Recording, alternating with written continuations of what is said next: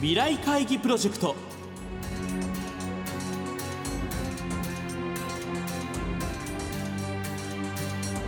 この番組は今私が伝えたいことをキーワードに企業トップが提示する日本の未来に向けたさまざまな課題について皆さんと共に解決策を考える日本経済新聞未来面の紙面と連動したプロジェクトです。今回は大和ハウス工業株式会社代表取締役社長 CEO 吉井圭一さんにご登場いただき吉井社長からリスナーの皆さんに課題を発表していただきます。吉井社長からの課題に対するアイディアの応募方法などは番組の後半でお知らせいたします。聞き手は日本経済新聞社鈴木亮編集委員です。まず新しい年が始まったわけなんですが日本の課題としてですねやっぱり少子化というのがですねなかなかこう抜本的な解決が難しいと、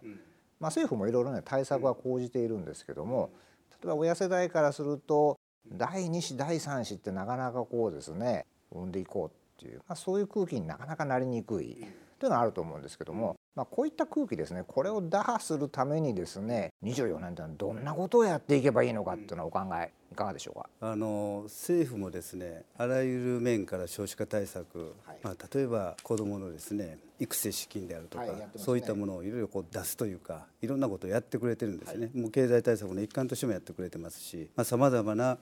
あの施策を打ってもらってると思うんですよね、これは一定の評価するべきだと思うんです、ただこう僕たち、まあ、いわゆるハウスメーカー含めて僕は時々この例えば東京タワーからとか自分たちがまあたまたまあの高層ビルのレストランに行った時とか、いう時にこのマンションが建ってるなと、あこんなところのこういう建物建ってるなと思った時にパッと頭に浮かべるのはこの場所でどれぐらいの子どもたちが育つんだろうというふうに見るんですよね。そうすると、まあ、今の状況でいうとどうしても子ども一人が精一杯。ですから器もそういう状況なんだろうなと。土地の高騰化であったり、建設費が高騰したり都心はなかなか土地がないですから、そうなってくるとコンパクトになってくると、ここで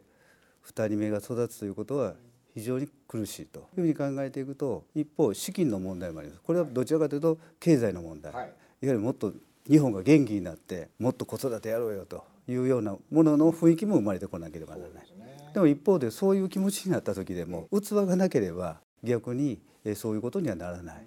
だから少子化対策っていう問題からすると、この両方向というものがどうしても維持されなければならないのかなというふうには考えてます。だからそういったところで僕たちが今作っている戸建て住宅であったり、時にはあの集合住宅という賃貸住宅を作るんですけれども、器っていうものにもう少しこだわっていかなければならない時代になればいいなというふうには考えてます。確かに住宅メーカーの果たす役割ってね、そう考えるとこう子育てとか少子化対策っていうの大きな役割を担っている自分はそう思ってますね。ですよね、はい、今まさに社長からお話が出ました。その子供を産み育てるという、はい、つまり子育てしやすい町とかですね、はい、子育てしやすい社会こういったものを実現するためにですね、我々はどんなことを考えていったらいいんでしょうか？あのサッカーで確か神戸ですかね。にいらっしゃったイニエスタというこの方の奥様のコメントで、はい、こんなに安全に子供が育てれる国ってないって言うんですよね。おそらく私たちはその安全性とか含めてあまり評価してないのかもわかんない、はい、世界から比べると日本ってそういう切り口でいくと子育てしやすいはずなんですよね。うんでそれがもう非常に当たり前になっているんで、はい、これにさらにどうするかということはもう当然考えていかなければならないんですけども、はい、子育てしやすくても学校が来ていなかったらダメですよし、ね、そういうまちづくりといいますか子育てしやすいまちづくりでかつやはり入居しやすい、はい、自分たちの働いたお金で十分やっていけるようなまちづくりというのは僕は大事だと思いますね。将来の子どもたちにですねやっぱり夢のある社会とかですね、まあ、ちょっといい素敵な街だなと思われるような、まあ、そういう社会を残したい。住宅メーカーとして、まあ、トップメーカーとして御社ですねこれ子どもたちのために将来の子どもたちのためにこんなことをやりたいとかですねこんなことならできるこういうものあれば教えていただけますか？僕たちの業務いわゆる仕事から考えると、はい、作ってきた街をどうもう一度復活させるか、まあ、再び耕すということをやってるんですけどあるチームの課題に関してはこの廃校になった学校に子どもたちを取り戻せって言ってるんですね。だから学校に学校を取り戻してこいと、はい、学校の都市計画を変えて商業施設にしてはダメだと、あくまでも前は5クラスあったけど1クラスでいいと、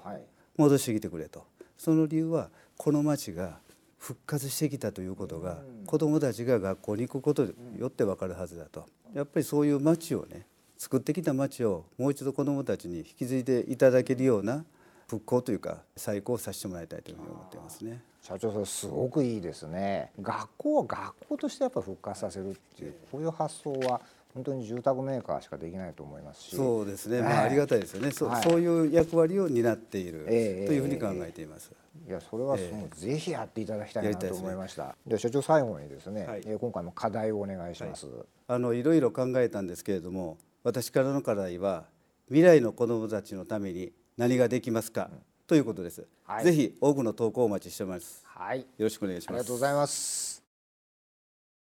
お話は大和ハウス工業株式会社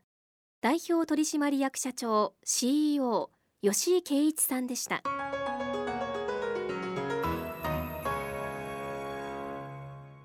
今回吉井社長から発表された課題は